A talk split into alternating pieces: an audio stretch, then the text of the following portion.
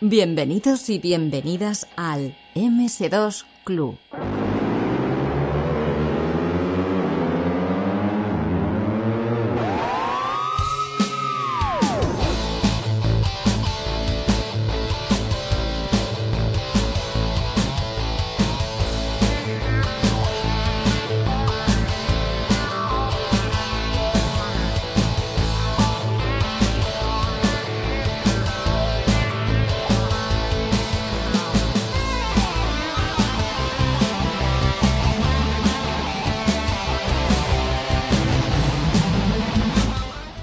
Today we are going to talk to a person that is doing something uh, very similar to us here in Spain, but in another country, in Italy. We have the pleasure to welcome our friend Damiano Gerli from Italy. Hello. A person. yes, yes, Damiano. One second, one second. I go, I'm going to do some spam before. a person that you can read uh, what he is um, researching in his website, genesistemple.com and a person that I, we can consider a gaming historian. Hi, Damiano. How are you? Hello, hello. I'm doing okay. How are you doing? Fine, thanks. Uh, it's a great pleasure to have you here in MS2 uh, uh, Club because uh, we now uh, a lot of the developing of games here in Spain in the 80s and 90s, but uh, Italy, that is uh, our um, neighbor, um, relative, really a, a a, a country that is very near to us, mm, we don't know anything or or mm, we don't know all of the, the games developed in the 90s in Italy. Uh, I think that one of the games that we are going to talk is very very famous uh, in the DOS uh, port. Uh, here we have uh, Laertes that is going to help me because my English is very poor. Uh, hi Laertes. Hello, everybody. I'm here just to to support uh, everybody. The boss is is is Cal, as you know. So thank you for inviting me. No, thank you because uh, you are you have uh, something to do and you you have quit your work to to be here. So thanks. And uh, the last of the games that we are going to talk is uh, the the game that Laertes said, "Hey, I, I played this game in the in the day." Yeah, yeah. I remember uh, the other ones. I I know I know no not all, no uh, I don't know not all of them, but uh, yeah, I, I know at least by name. But the Screamer I can remember. I, I played a lot of that game. It was quite good. Yeah. So, Damiano, uh, as I said before, you are doing a great research work in classic video game history. And I contacted you via Twitter because I want to know more about Italian game developers and games. And you gently have selected uh, five games made in Italy in the 90s. Uh, uh, between uh, 1990 and 1995 and uh, you have selected five games. The five games are from uh, different companies, different developers, Mhm. and the first of these five games is from 1990. The name is World Cup 90, and I don't know if, if uh, you uh, say the word, uh, the name of the developer this way, Genias. Yes, genius. Yes. Genias, right. okay. So uh, wow, uh, I read it. I read the the article about Simulmondo in your website, uh, as I say before, genesistemple.com, and I thought that Simulmondo was the first uh, developer in Italy, but you have selected this one of Genias from the 1990. Uh, um, what's the matter here? Uh, you have selected this game because of its quality, and we are going uh, later to to speak about Simulmondo, or or Simulmondo uh, was uh, uh, starting in 1992. Uh, no, no, Simulmondo. Uh, okay, it's not entirely correct to say that Simulmondo was actually the very first software house in Italy because there was actually someone before that. But Uh-huh. let's say Simulmondo was the first professionally organized software house. So it's the first important one that you have to know. Before that, before Simulmondo was, for example, a company uh, called Lindasoft, but they did very little work. They did just a couple of games. So uh, most of the times you not even italians remember that there was someone before simul mondo so i i simplified it a bit but it's not you know 100% correct Okay. Okay. uh, so anyway, about uh, Genias and Simul Mondo. Uh, Genias actually comes from, let's say, Simul Mondo itself, because at the start, Simul Mondo was created by two people. Uh, one was journalist uh, Francesco Carla, and the other was uh, an entrepreneur. So let's the one that, who put the money, let's say, uh, was uh, Riccardo Ariotti. And uh, after uh, even less than two years, the two argued, so they weren't really agreeing because of, on what Simul Mondo was supposed to be doing. And so Ariotti left Simul Mondo, left the company, and Carla remained in charge. So basically, Simul Mondo is Francesco Carla's company. You know, is recognized that way. And uh, Ariotti created Genias.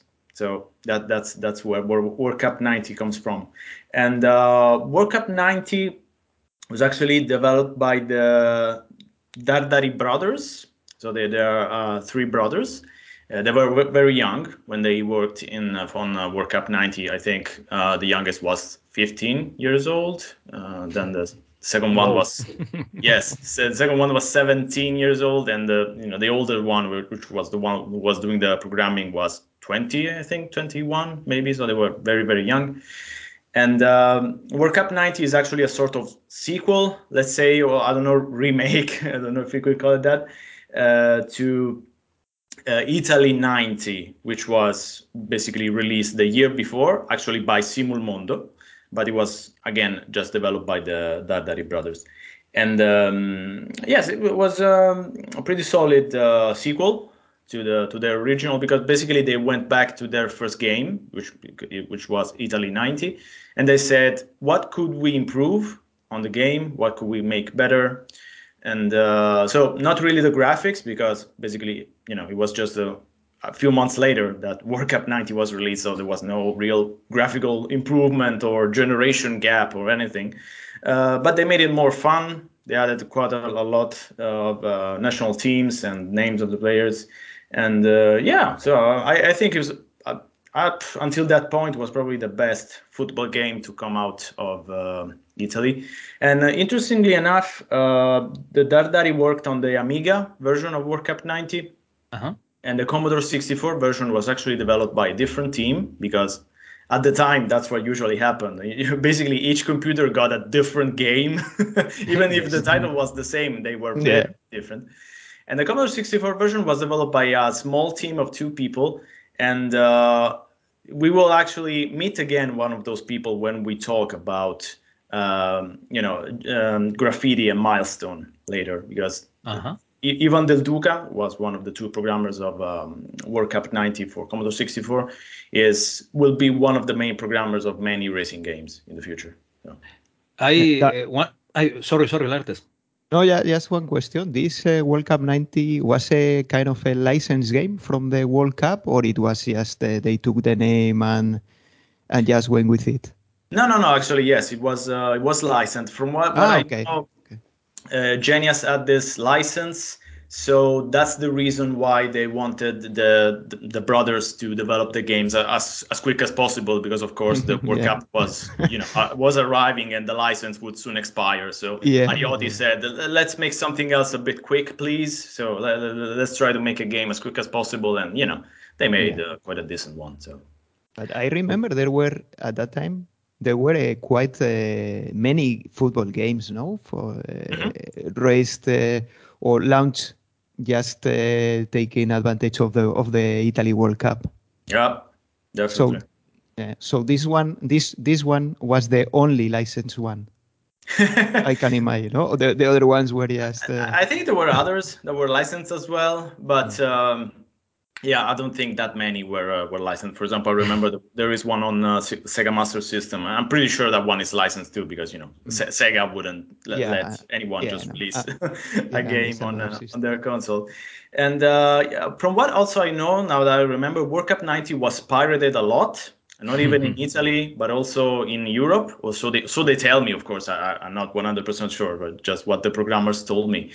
And uh, yeah, so basically, they're you know they're pretty sure that a lot of people played World Cup 90 back then, but no one knew it was an Italian game that you know came from Italy. Apparently. Okay. Um, Damiano, I uh, forget to ask you uh, mm-hmm. that uh, here, well, here in Spain in the in 1990 we have a lot of uh, uh, Sinclair Spectrum, we mm-hmm. have. Amstrad CPC, we have mm. less MSX and mm. less Commodore 64, yep.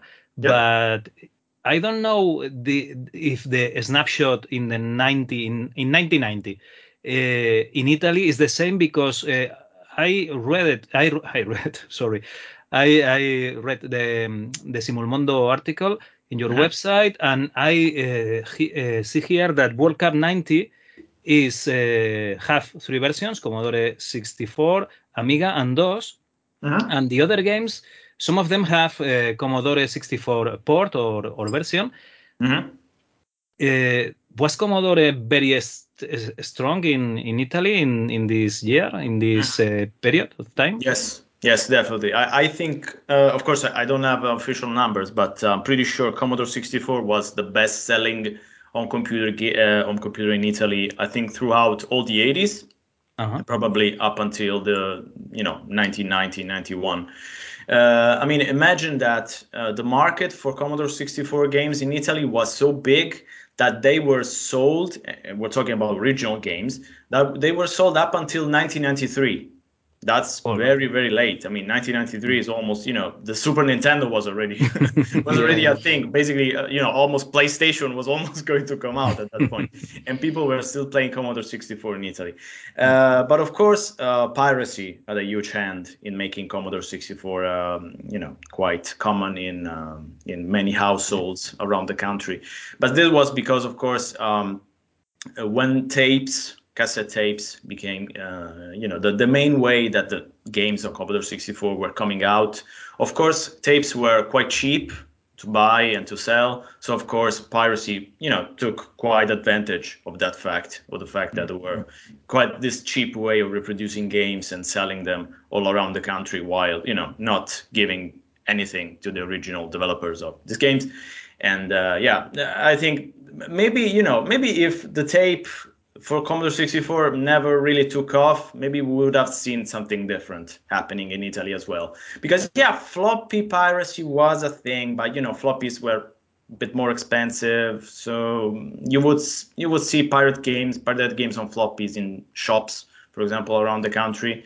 Uh-huh. But it wasn't it wasn't huge. I would say it was you know almost average. I would say, but yeah, piracy on Commodore 64 tapes was crazy was very very huge so again so you only have to spend money in the in the machine and you don't have to to spend any money in the games because you you yep. uh, you buy pirate pirate the games yes yes basically okay. you could buy for uh, something close to today's uh, like six euros or seven euros something like that like compilation tapes of 10 pirated games in the you know in the, in the magazine shops in the newspaper shops kiosks Yes. Um, so yeah, I mean, it was quite a, a, very cheap way of getting a lot of games.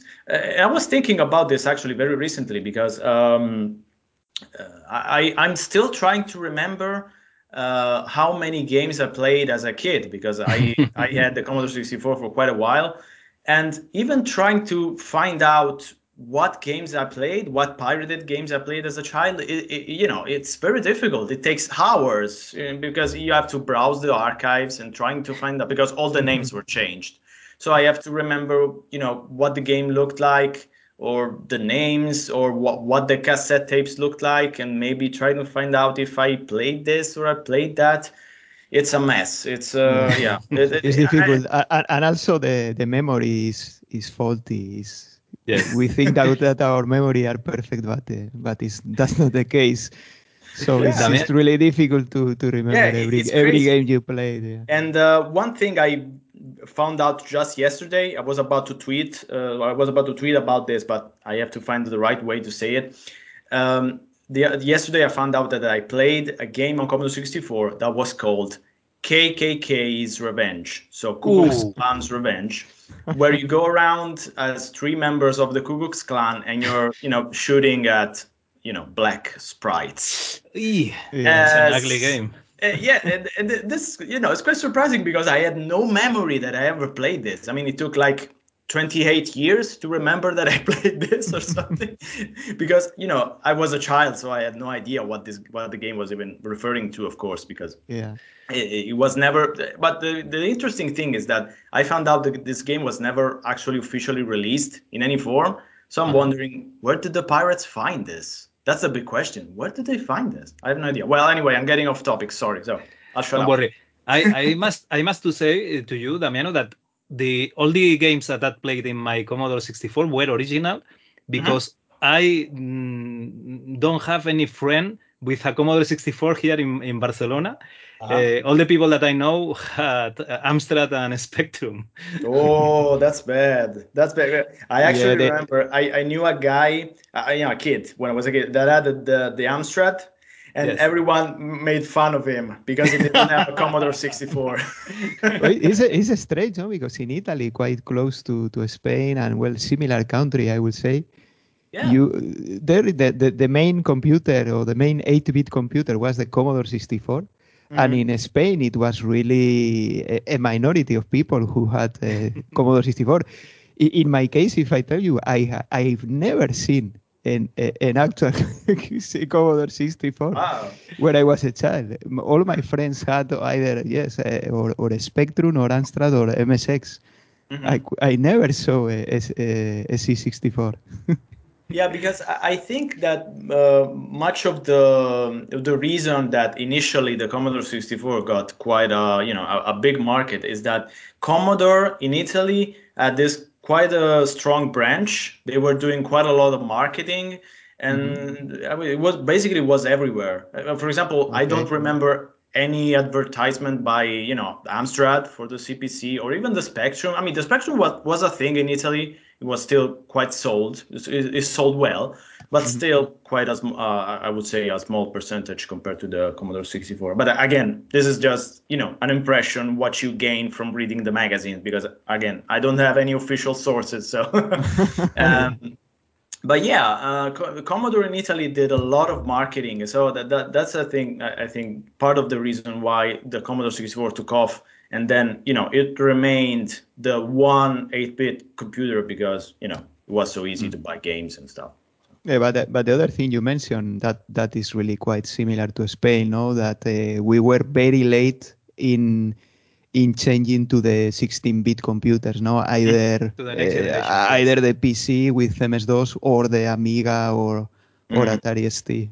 It was quite late here. We were still playing games loading from from cassette tapes, as as you said, in in 1990 or or 1991. So hmm yeah. Well, um, you know, in, in Italy, I think Amiga still had quite a few fans. Actually, It- you know, it was very successful as well.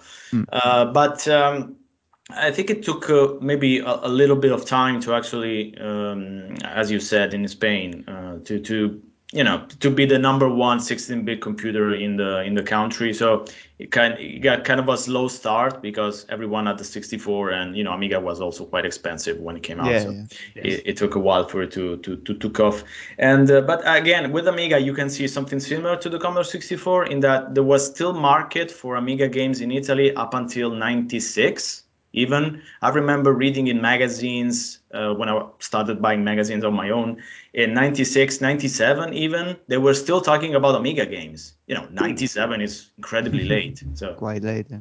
yeah yeah Well, sorry for the off topic, uh, Damiano, and we can move to the next uh, to the next game. Oh, but that's. I think it's a it's a fascinating story, knowing know, the Yes, differences in, absolutely, in the countries and and and, and two uh, countries that are so close. No, uh, we are not talking about a different continent or anything. It's it's Mhm. just no, no, a no, it's a, a real Yeah. uh, near country. Yes. very near country. So yeah, yeah.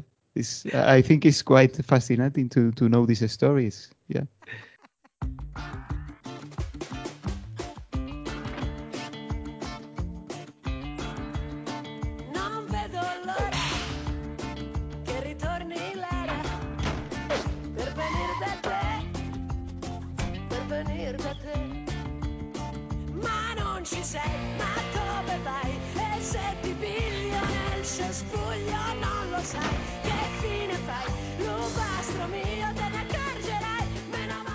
Well, continuing with Commodore, uh, Commodore or Commodore, we, we say Commodore here. uh, we are talking uh, about a game of the same year.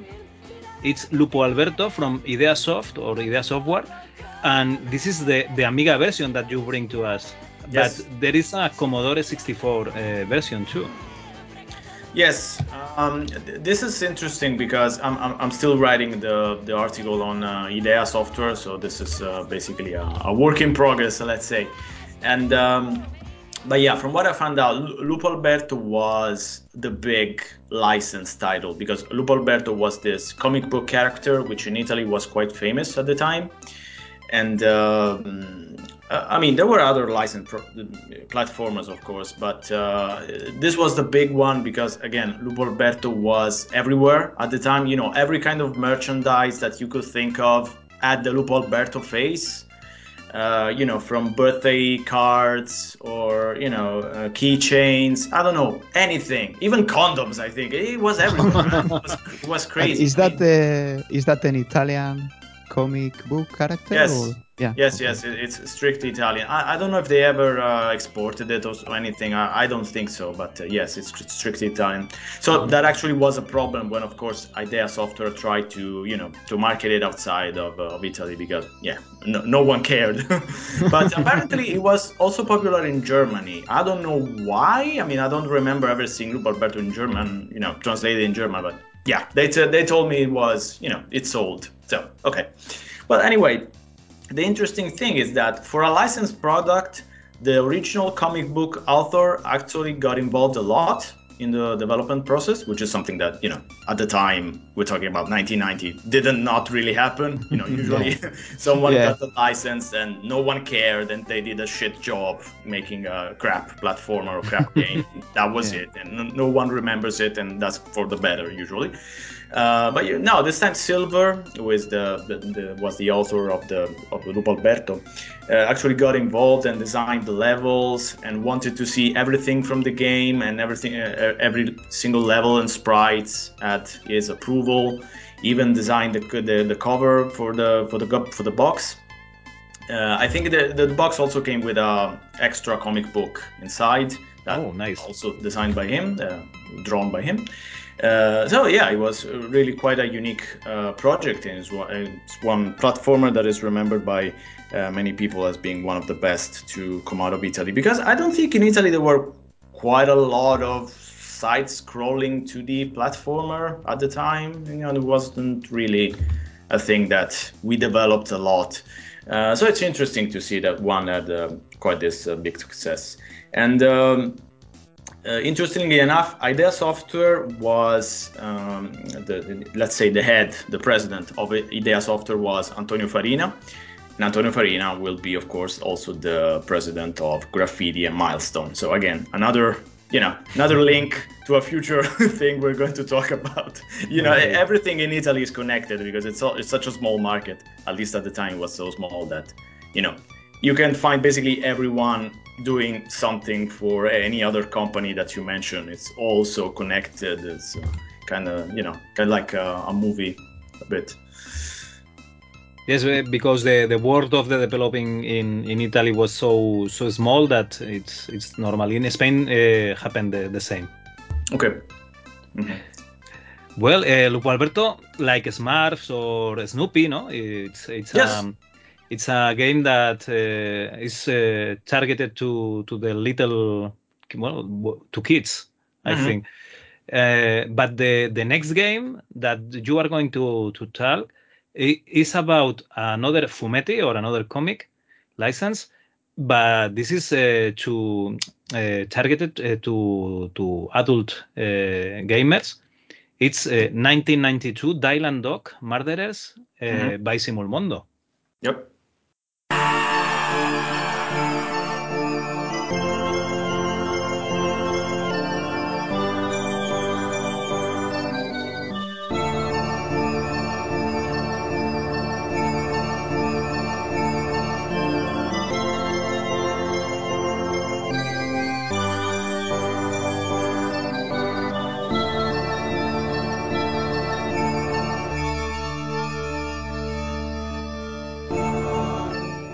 Yes, um, this was uh, the first licensed product that the product, sorry, that Simul Mondo would uh, would release, uh, because around 1991, uh, Francesco Carlà uh, had this idea of making a series of, um, let's say, adventure, but they're really more action adventure, but yeah, more or less adventures, um, with uh, many comic book characters. So he got the license for Tex Willer, who is a cowboy and of course Dylan Dog. And he also got license for Spider-Man, which he would Ooh. release later.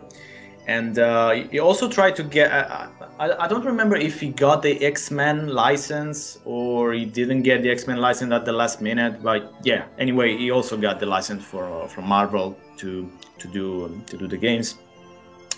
And uh, there's the interesting thing about Murderers is that it's really a kind of uh, one one shot game. Let's I mean it was not replic- replicated in that um, in that sense, even though there is a series of game about Dylan Dog, but I will explain. So basically, the first game is uh, again like an action platformer with uh, some puzzles, and it's based on this uh, story that's called The Murderers, and it's developed at a, developed sorry as a sort of uh sequel to the story, like a The Murderers 2, let's say more or less. And uh, again, I don't think the original author of Dylan Dog, which is Tiziano Sclavi, got actually involved in the product uh, uh, as much I don't as think so. I don't think yeah, so because as much as I, have, know, he, he didn't. Yeah. Sorry, sorry. I, I saw a, a video of the game. I Hmm. don't, don't- I haven't played the game, but uh, you are killing people all the time. Yes. Uh, Yes. I, I assume that in in the, the manual you you you have uh, a history about Dylan Dog and why is he doing this, but it's a uh, the murderer is Dylan Dog.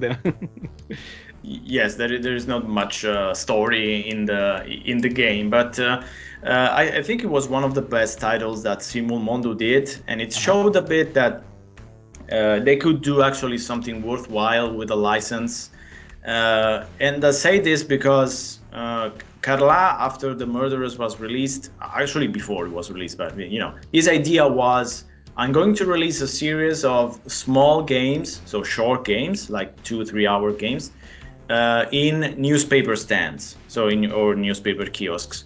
Um, so basically, as a sort of uh, um, way of selling a comic book and together with the game, so they were bundled together.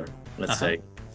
Uh, and he did this basically also as a way to fight against piracy because again at the time the many pirated games were being sold uh, next to newspapers basically so the, he, he, he was he was he thought i'm going to sell uh, you know an original game that is not really quite ex- quite expensive. Basically you know a bit more expensive than buying a single issue of a comic book of a Dylan Dog comic book.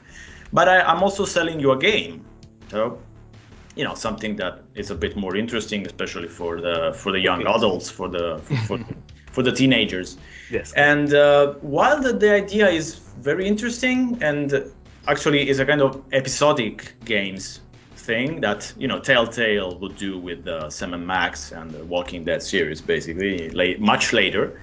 Um, unfortunately, the games were being developed uh, as quickly as possible because again you had to release one game each month and not only that, but the game needed to be developed for both Amiga and DOS.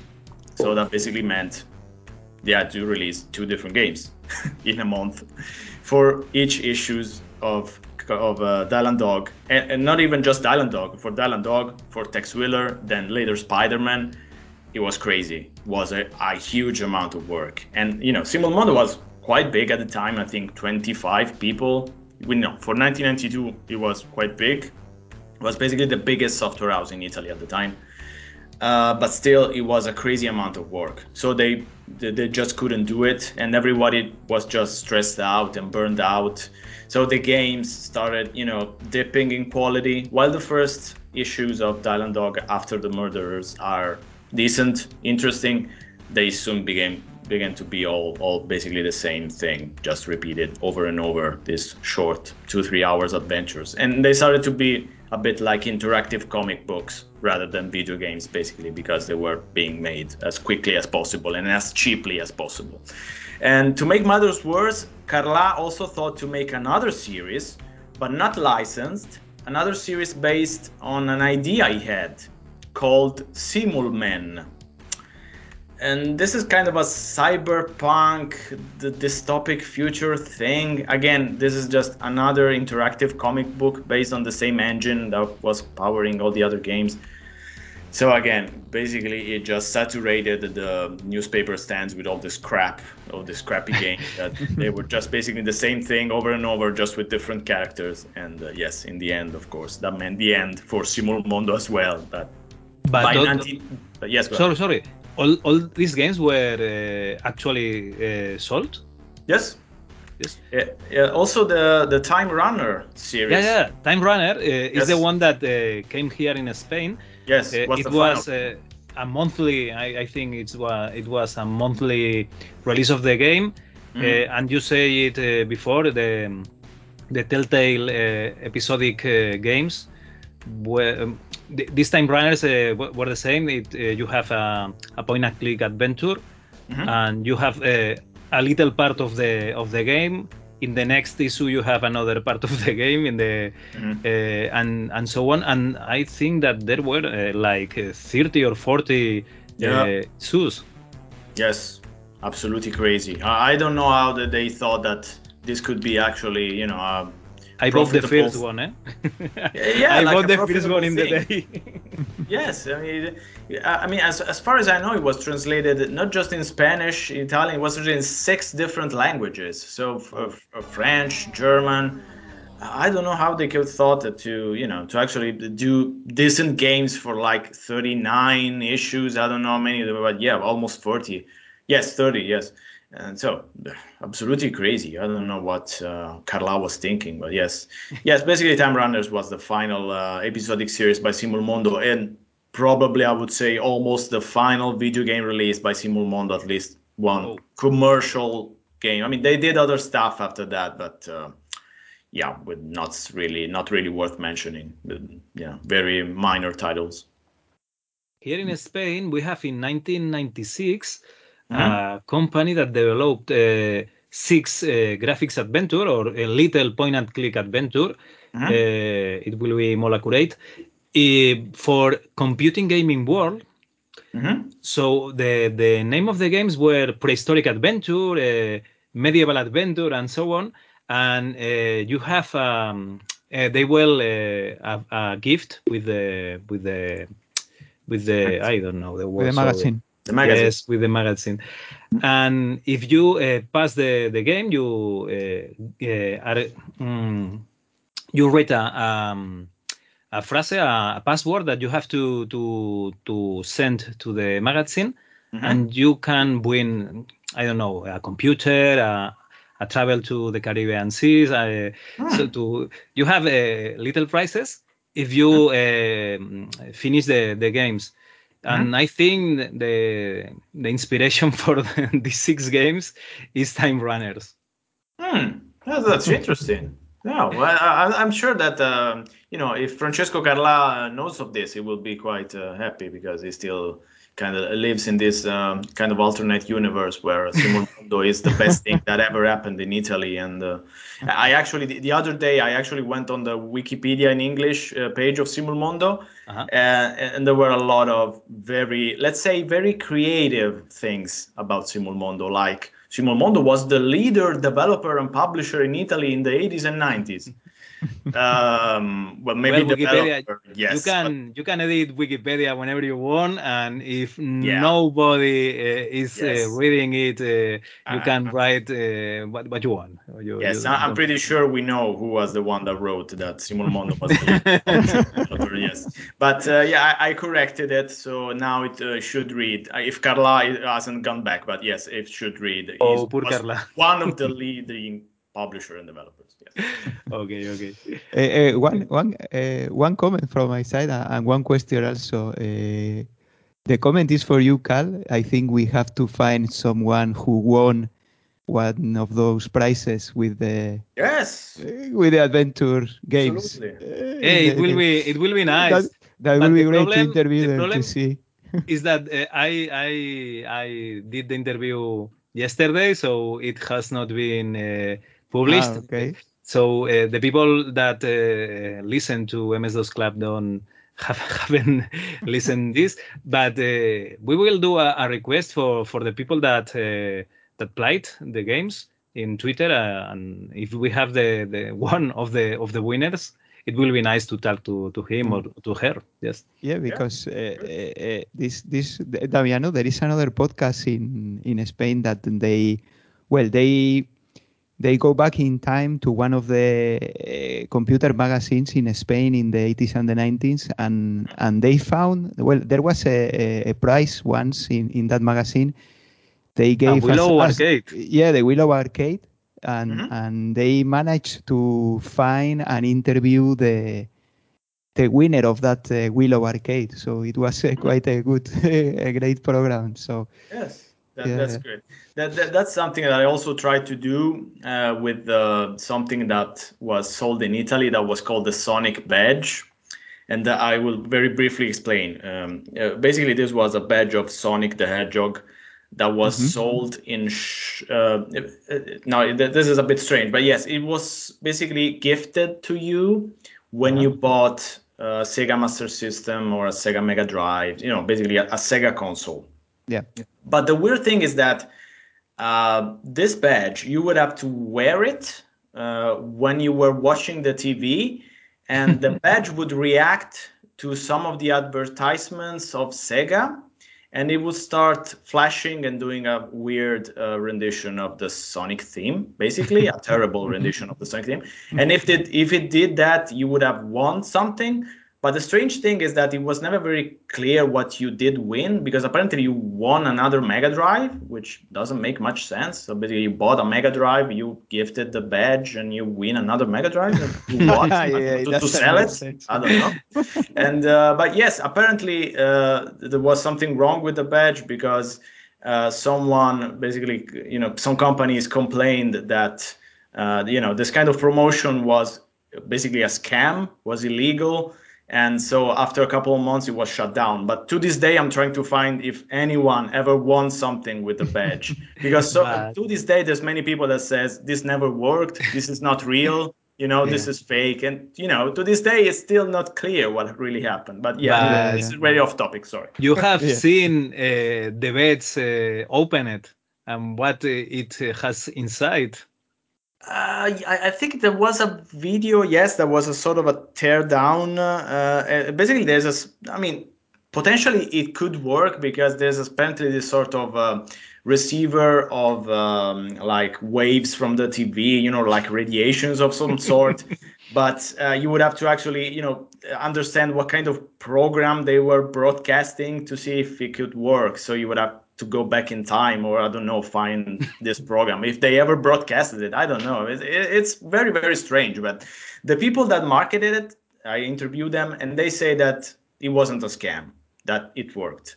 But that's all I know. I haven't been able to find anyone that wants something with the Sonic badge. so to this day, it, this is very, very weird promotion that they did in Italy. And yeah, it lasted very short time. Yes. Uh, Okay, one, okay. one question uh, coming back to to Simulmondo, Mhm. because if, if I understand correctly, the the name Simulmondo means uh, something like uh, simulation world or, or world Yes. of simulations. Or, Photo simulation, yes. Okay, but uh, if I understood you correctly, they never really did any kind of simulation game, no? This, or- No, actually, yeah, they did. ah, They did. okay. Yes, yes, they did quite a lot of um, sports games, and they were all kind. Okay, not all, but some of them they actually had this idea of really simulating the experience. And there is one that is like you know the the one title that everyone refers to, which is I play 3D soccer. And I play 3D soccer. The idea by Carla was that you're not controlling the team basically, or you know the player was the ball, but in the game you control a player, one of the players. So basically, you could all you know you could spend the entire match not doing anything because you're just controlling a player in the football match. Um, but yes, that was the idea. So basically, there's this first-person uh, Soccer. game, soccer game, yes, on the Commodore 64. You know, which is very weird because it, it's not really a platform that is made for first-person game. I don't think so. Uh-huh. Yes, and uh, yeah, uh, and that one- is very. But yes, That, that that one was published. Uh, Yes, absolutely. okay. Yes, and it was quite popular. I mean, the game was terrible. I mean, I mean, okay, don't, don't get me wrong. It, it was a it was a nice, an interesting idea for the time. I mean, we're talking about 1990, I think, if I remember, 91. But uh, I mean, it wasn't fun to play. That that was the problem. I mean, it was an interesting, you know, experiment, but it wasn't fun to play because you, you know, the Commodore 64 didn't have the technology to do this kind of thing, and you would spend basically the entire game, the- sometime not doing anything. So you know, it was more of an experiment than something fun to play. And the interesting thing, very weird trivia about I Play 3D Soccer is that to this day, uh, as far as I know, is one of the few games, at least Italian games, that has not ever been cracked because it's almost impossible to crack apparently because there's this strong copy protection system in place where basically if you basically the, the, the interface at the start of the game so where you select uh, what do you what kind of match you want to play basically that's the copy protection so if you remove it uh, the game starts making checks while you play. So after a while, the game becomes unplayable. So you you you know it just freezes, or you don't get the ball at all, or you always lose. Uh, so yeah, apparently, weirdly enough, 30 years later, or you know, more than 30 years later, no one has been able to crack I play 3D soccer. I don't I, I think no one cares about it, but yes, that's what happened. it, it becomes more unplayable than it Yes, already intended. No? Yes, yes. as far as it's hard to believe, yes. Okay, Okay, okay. Interesting also.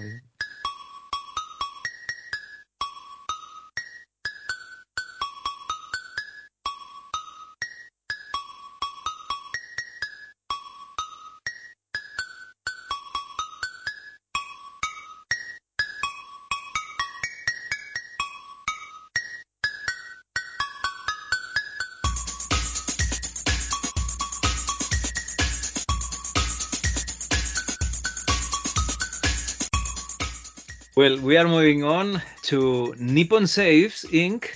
Mhm. by Dynabyte. Quite a present game uh, because it was the predecessor of the Big Red Adventure that took Yep. place in, in Russia. Uh, so uh, these days we are we uh, saw a lot of uh, uh, Russians uh, and Ukrainians in in TV. It's sad, okay, but um, this is a, a point and click adventure, a very very nice. I I, I, I didn't say it before. Dylan Dog was very nice to to see. I don't know if the if it's uh, playable, but Nippon Safes it's it's so nice. It's it's I think it's a, a good uh, point and click adventure. And before the adventures that were made in, in Spain, the the first commercial one was uh, Igor. Mhm. Um, I don't know the the name in English. Uh, Uikokahonia um, target. Yeah. I don't know. And and here uh, you have two years before Nippon Safes, and this is a, a sequel.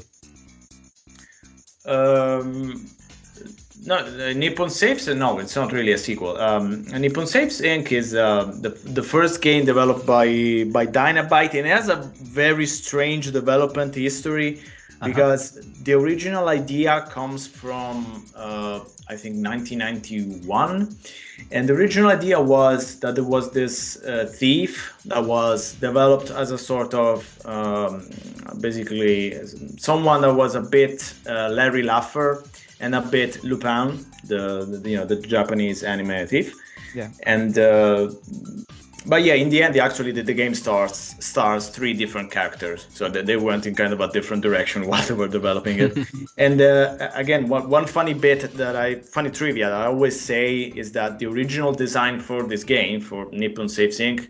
actually comes from uh, Christian Cantamessa, who is the designer of Red Dead Redemption. So Oh. there's this weird link between Red Dead Redemption and Nippon Safes Inc. But yeah, this is just interesting, I guess, to me and no one else. But yes. Okay. Um, so anyway, anyway, yes, uh, as you said, the game looks quite good, and uh, I agree because it was uh, designed by Massimo Magnasciutti, who was one of the most talented pixel artists at the time in Italy for sure. Um, so he did quite good work, I think, on the on the few games that he worked on while at Dynabyte. and uh, yeah, Nippon Safes uh, is um is it? I wouldn't say it's you know one of the best point-and-click adventures ever, but it's uh, you know it's pretty interesting because uses a bit of different ideas from the Sierra and LucasArts kind of uh, adventures that one is uh, usually uh, one usually play from plays from uh, the the 90s, and. Um, so yeah, basically you control three characters and you have to basically switch from one another to complete some of the puzzles in uh, in, in the later uh, stage of the like in Goblins.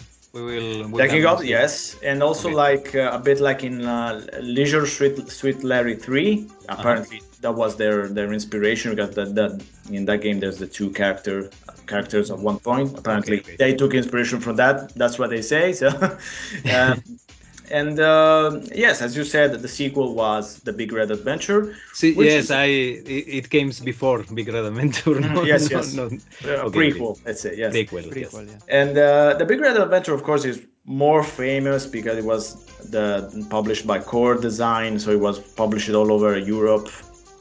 Uh, so it's uh, you know a bit more famous. And weirdly enough, uh, even though it was clearly a sequel to Nippon Safes Inc., apparently Core Design didn't care, which is strange because you know you're releasing a game that is a sequel to another game that no one knows, no one has played, but you don't care. But yes, apparently that's that's what happened. Core Design didn't care, so yeah.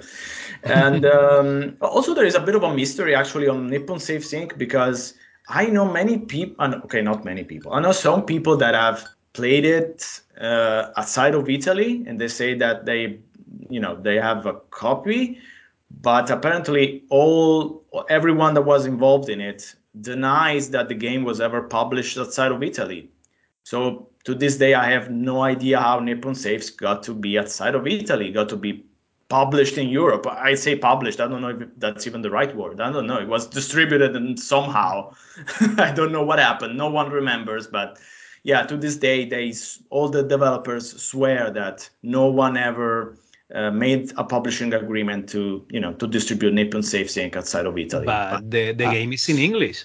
Yes, but because they had uh, an agreement originally Uh-huh. with uh, someone. I don't know. They don't remember what, what company it was. But apparently, that company uh, actually went out of business. And it, this actually happened on the 1st of April. So they actually thought it was, you know, kind of a April Fool's joke. But no, that apparently actually happened. The company went out of business. Uh, so I don't know. Maybe the company still had some copies.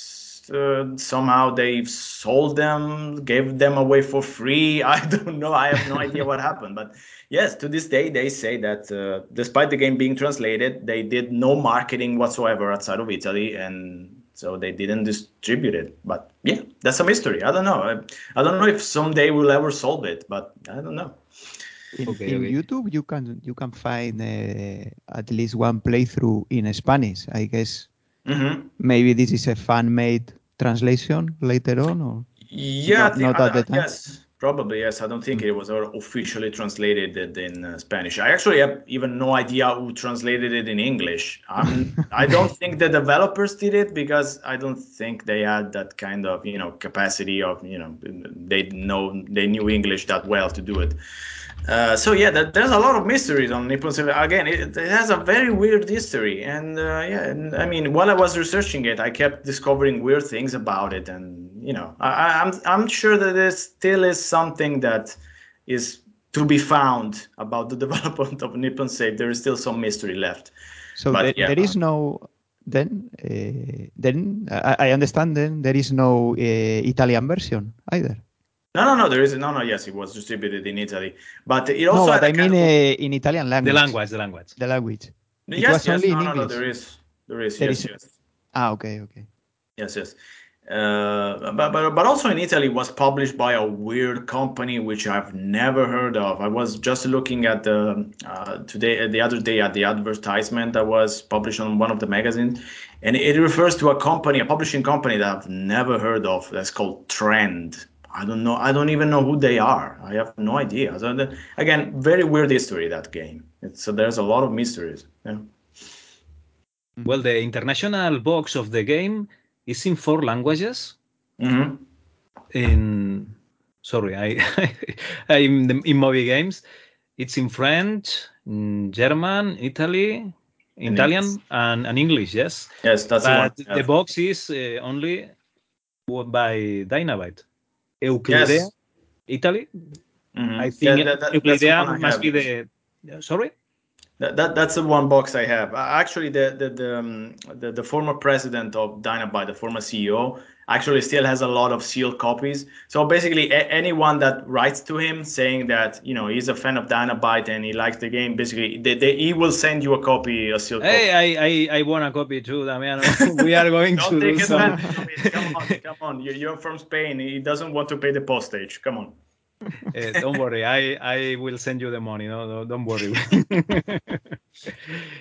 okay, okay. Uh, the um, uh, the bueno, one of the people that that made uh, point and click games here in Spain was uh, Emilio Aragon that you asked me to to contact. Uh, you remember Yep, sure. uh, about Dráscula?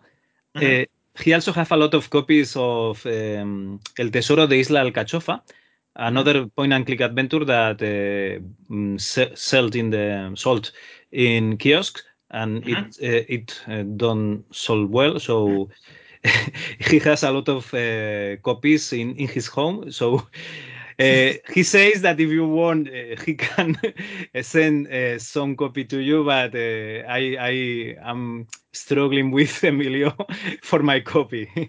I don't have the copy, uh, uh, and and I uh, asked him two years ago, so I don't know if I, I will have the copy. In, in it's, it's a long uh, process. Okay. Yes, yes, yes. Okay, uh, it's a very interesting adventure. I think that I, I am going to try it because I like the, the graphics and, and the style.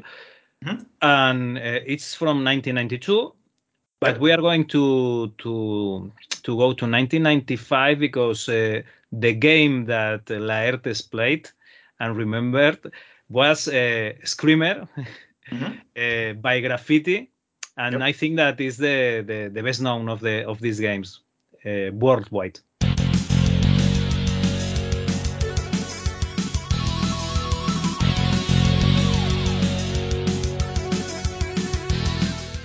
hmm Yeah, for sure. And um, again, this was developed by Graffiti at the time that basically by 1996 would change name to Milestone, and Milestone is still around and doing basically all racing games. And uh, Milestone is basically the oldest uh, software house from Italy at this point that is still, you know, still around and doing games. But yeah, most of the team that worked on Screamer is, you know, long gone, uh, either retired or moved on to something else.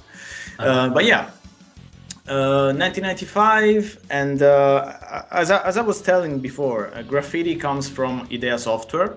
So basically, it was Antonio Farina, that was the CEO of Idea and the CEO of Graffiti, uh, that had all these contacts with all these developers in Italy. Because I, Idea was not really a software. I mean, it was a software house, but basically, what Idea did is uh, keeping contacts with many developers in Italy, the, the you know the best developers that they could find, and release their games. So it was not didn't have an internal office or anything. Basically, the the, the programmers worked at home, uh, basically remote work that we're now uh, accustomed to, and uh, they would send in the games via floppy on floppies or uh, and then Idea would publish them. So basically when antonio farina left idea he already had quite a lot of you know talented developers to choose from. And so when he made graffiti when he created graffiti he called all these people. And among them of course i mentioned uh, ivan del duca who worked on the on the commodore 64 version of world cup 90 and uh, yeah there was also other people like uh, antonio michelano was the lead programmer on screamer which again worked on uh, World Cup 90 for Commodore 64. So yeah, basically developers that were very familiar with the Commodore 64 and already uh, worked in the in the industry. And uh, from what they tell me, because I'm doing a bit of uh, research on the very first games released by Graffiti. Um, from what they tell me, the big inspiration were the Sega the Sega games. So basically, Daytona Rally uh, was the big uh, the big influence on uh, on Screamer, and they told me that they were uh, basically they were playing playing it a lot uh, to try to get what was so uh, immediate, what what worked very well in the in the arcade racing games, in the coin ops basically. Yes. And and I think they really got it. I mean, the Screamer was quite a solid game. They did also quite uh, you know the very good um, 3D engine, and they basically got the attention of uh, Virgin Interactive right away, which was the the publisher of the games. And they told me they had quite a, a very good relationship with them, and uh, that they they worked together. And they came also for a, a whole day to to Milan to watch Screamer and gave some advice, and also. Um, they they provided, of course, also the soundtrack with uh, Allister Brimble, which is a name that, of course, many people will remember also from the from the 80s and 90s, and uh, because before that, Graffiti had a sort of internal uh, kind of musician that was actually Ivan Del Duca, who is more of a programmer than a musician, but he doubled in both roles. So yeah, of course, Virgin brought in their own uh, musician. Of course, that was for the for the best. So yeah, Screamer was quite the big success. You got a lot of good reviews in Italian magazines. I also think outside of Italy was quite well received.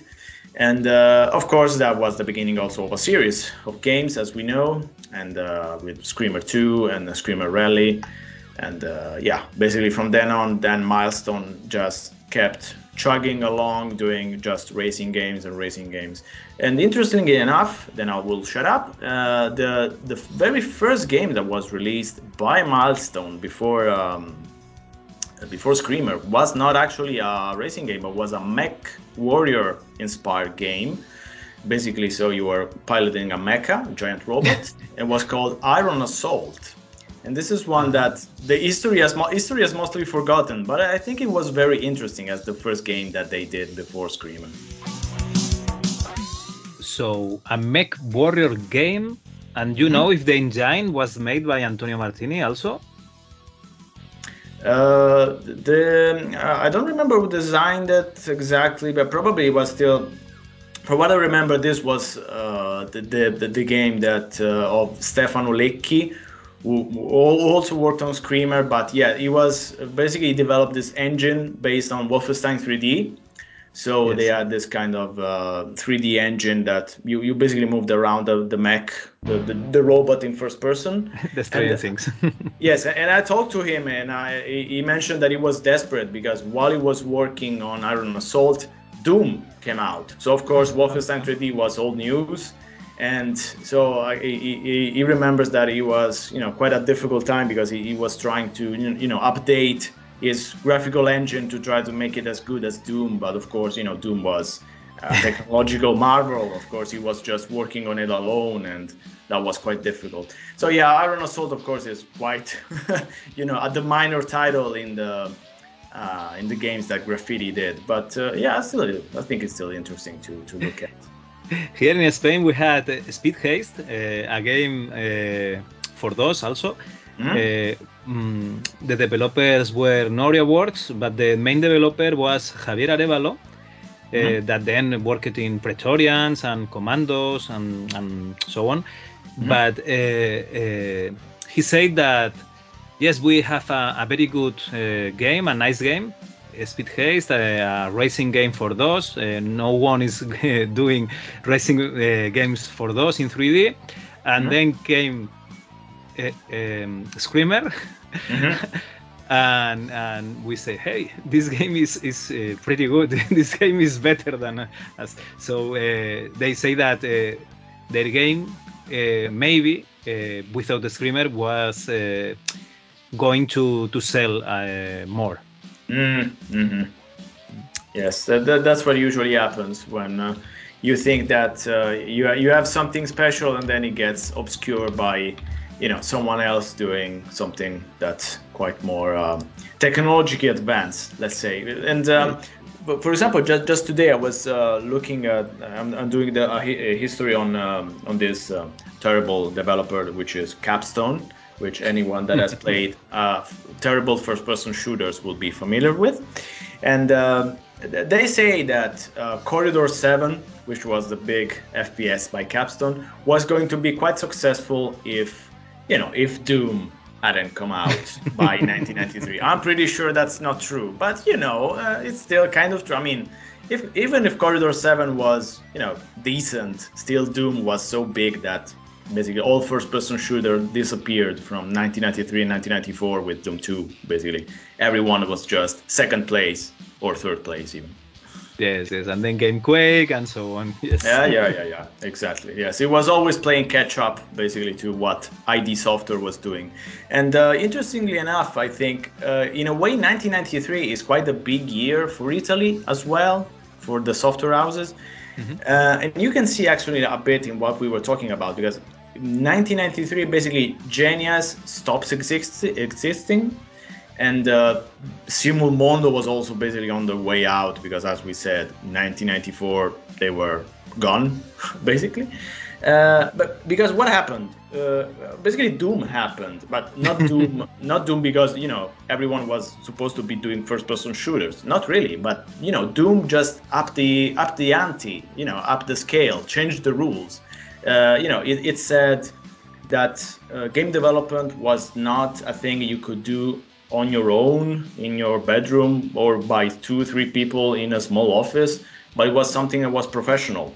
You needed a professional team that knew the tools that they were working with. So again that what happened what happened in italy was that in that no one really wanted to work on games as a professional thing. In 1993 1994 or at least no one wanted to invest the money to do so so basically both francesco carla and riccardo ariotti disappeared because of that because they didn't believe in what they were doing. They didn't see that you know they was worth the investment. So again it, this has to be recognized to antonio farina and milestone and graffiti because he believed in it. So basically when he went away from idea idea soft uh, well i'm saying it in english. Oh, well okay. When he went away and founded graffiti he, he said to himself i'm going to do this professionally or i'm not going to do to, do to do this at all so you know that's something important Yeah, yeah. Where you needed uh, uh, three people to, to do a game, no? A musician, uh, graphics, and and programmer. You have uh, uh, you need a, a team of 12, 20 people. Yep. In the 3D games, uh, 15 people, 50, Exactly. 50 people. So it's a, a very um, uh, waste of money if you don't believe that the game is going to sell. And exactly and as you say, the the piracy in, in Spain was uh, was heavy. That uh, was very heavy. We we have the um, compilation of games in CD-ROM uh, called CD Mix, uh, and I suppose that in, in Italy you had uh, a lot of piracy in the in the DOS and, and Windows era also. Um, yes, but uh, some also something else that happened that I actually forgot about. So thanks for reminding me. Uh, is that 1993 actually was the finally the anti-piracy law arrived. So Uh-huh. basically uh, against software piracy. Uh, still, of course, this doesn't mean that the market changed overnight. Like from 1992 to 1993, things changed, uh, you know, magically. no, of course not. That's not how reality works. Uh, but still, this meant that no one could do it anymore on a professional level, on a kind of industrial level. So you couldn't sell any more like copies in newspaper stands or something like that. Of course, that that's true. You couldn't do that anymore. Uh, so basically, yes, piracy went back to being something that you did uh, among friends, or maybe if you had a shop that you know burned uh, uh, copies on CDs and stuff. Maybe yes, but uh, you know it wasn't it wasn't that big of a thing. I, I, I think after 1993, piracy in Italy became something of a like a normal phenomenon that you would have in many countries, even in Europe. I mean, even in Scandinavia, where you know now now I am in Sweden, and uh, Scandinavia has quite a big piracy scene as well in the days. That's something that surprised me because you know Scandinavians are so fixated on rules and laws and stuff. But yeah, apparently they had quite a big piracy scene as well. Um, so I think after 1993, it became something a bit more under control, let's say a bit more normal. But after PlayStation, things changed again. But um, I don't want to go on that because well, we'll be here all night. So yeah, I'll shut, just shut up. okay, okay. Here we had a lot of piracy on, on PlayStation also. yeah. Well, uh, I think that we have uh, very good games and, and the names of the companies, so we, we can play the games and we can uh, see with our eyes uh, that uh, what was uh, Italy doing in, in the DOS market and in, in the Amiga market. So I, I, I have to thank you uh, for the, all this information. And also uh, say to the people that is uh, listening to this that you can go to the, the webpage of Damiano, genesistemple.com, because he uh, all, all the all the things that uh, he he do here uh, that he has uh, say to us, he do a, um, a very very I don't I don't want to say long, uh, a very uh, Thorough. La- Laertes, ayúdame. Yeah, very very thorough work. No, very. I, I, I have to to say that I haven't read uh, anything yet because I I just know it from from Cal telling me that we are going to do this this interview.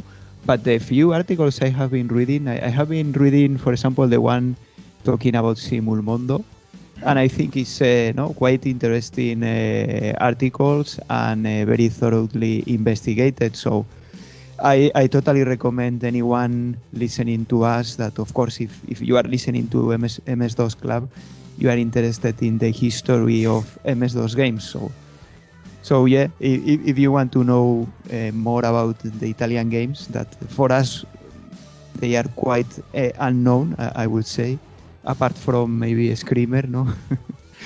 then then go and visit uh, Damiano's page. Uh, so uh, I, I think it's really really interesting. Well, yeah, I mean, the, the interesting thing I would say is that um, when I started doing this, when I started doing research on uh, the industry in Italy in the 80s and 90s, uh, this basically happened by chance. I mean, I, I didn't set out, when, when I opened the blog, I didn't want to talk about Italy. I mean, believe me, I didn't want to. I just wanted to talk about obscure games because that, that that's my you know that's my bread and butter that's what i like i like obscure games games that no one talks about uh, then i happened upon the history of simulmondo uh, so i said well maybe you know i could do this uh, small interview with uh, ivan venturi who is one of the main programmers on simulmondo and uh, yeah publish a you know short article and that's it. Uh, the short article, you know, transformed into a six months of work and interviews, and you know, it transformed into the very big articles, like to to, to the twenty thousand words thing that you actually can read today. Uh, but this was because no one had really done that kind of research before on Simulmondo, and Simulmondo is quite known in Italy. I mean, it is, is the name that most people that were gaming in the 80s and 90s recognize. But no one had done anything. So the, of course in, in english there was nothing about it. Yeah. So I, I thought you know i would write this in english and that's it. But then people from italy started to tell me you know that there's no articles in italian as well so i had to go on and translate the article in italian and, uh, i had to did the same of course then at the Dynabyte happened, and Dynabyte was also kind of random because I happened upon this very weird game that's called uh, Late Night Sexy TV Show. Yes. And um, basically, I got this game boxed, and I had never heard of this game before. I started to read the manual and was like, "What the fuck is this?" It was the weirdest manual I have ever seen in my life, and I've seen some weird manuals. Uh, so, so I started to think I have to write the history of Dynabyte as well, and then of course it turned into Dynabyte and Genias and Idea Software and Light Shock, and yeah. So, uh, but again, no one was doing this. I mean, it would surprise me to find that by you know last year, no one had written anything, no one had interviewed all these people, and you know, 30 years have passed at this point, and you know, people forget, and we were actually risking of not having a way of preserving this kind of histories.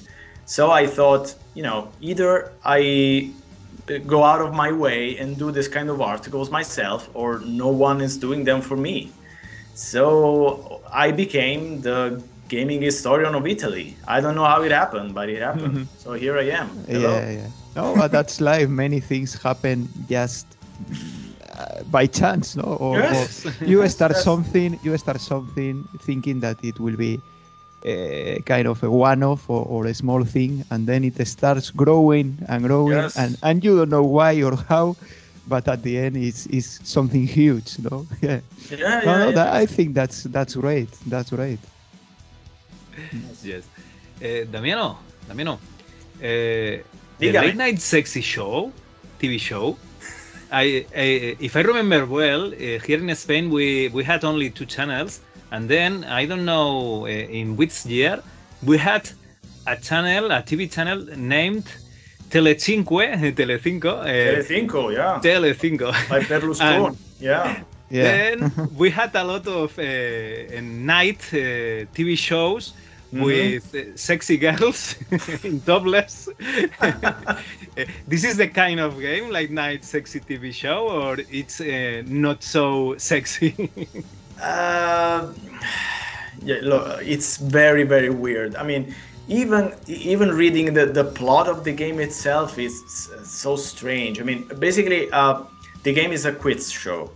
ah, okay, okay. It's a TV quiz show, and it, the, the objective of your quiz show is trying to look as close as possible to the ideal partner of your um, desired uh, girl or man in this show, and. Uh, so that basically was a kind of a parody of game shows. Uh, at least that was the idea, but uh, it's, it's so weird because basically once you win, you take a turn together with this partner in the virtual reality machine that's called Orgasmatic, and you have to win by getting a lot of cosmosensual fluid. And really, I have no idea what the hell was going on, but this is very very weird i mean i would i, I don't know if i would call this sexy game and uh, but yeah i mean the, the graphics was all done again by massimo magnasciuti that we mentioned uh, with nippon safes uh, but he, he tried to make it look a bit 3d yes. But yeah this was 1993 so you know it's not very good looking 3d for uh, The today. graphics are like uh, the Sims of uh, Game Boy Advance. yeah yeah yeah exactly yes. Ba- basically they were advertising late night as being designed on um, silicon graphics machine so something quite advanced like you know the one that was used for donkey kong country Yes. but uh, it was a lie i mean they had a silicon graphics machine but it, it- you know no one ever used it for a game apparently so basically massimo told me that he designed all the characters on a cracked, cracked copy of 3d studio max on a 486 pc so that, all, that's the, all the people that we have talked uh, about the the Silicon graphics machine, uh, they all have the ma- the machine, but nobody uses it. I don't know but why. Yes, true, true. Yes, that, that's apparently a thing. It was like you know the office gadget that everyone should have, but no one used it Yeah. because Come look here. Uh, this is the the newest uh, Silicon graphics machine. We are um, uh, very um, modern, advanced uh, company, Very advanced company, Yeah. but uh, we don't use it because we don't know why, what we have to do with it. yeah, yeah, yeah. It was like uh, you know the very expensive coffee machine to make espresso. You know that the ones that cost a lot of euros and stuff, but you you know you, you like use it once. Uh, if the guest comes in, you know, important guest, then you never use it again, basically. Yeah. Okay, Damiano, it, it has been a pleasure to have you here, and and, and thank a lot. It, Okay, thank you, thank you very much. Thank you, Damiano, for, for sharing with us all these uh, Italian stories. Yeah, thank you. No problem. Whenever. It was uh, great to to be invited, and it was nice to to chat with you guys. thanks a lot.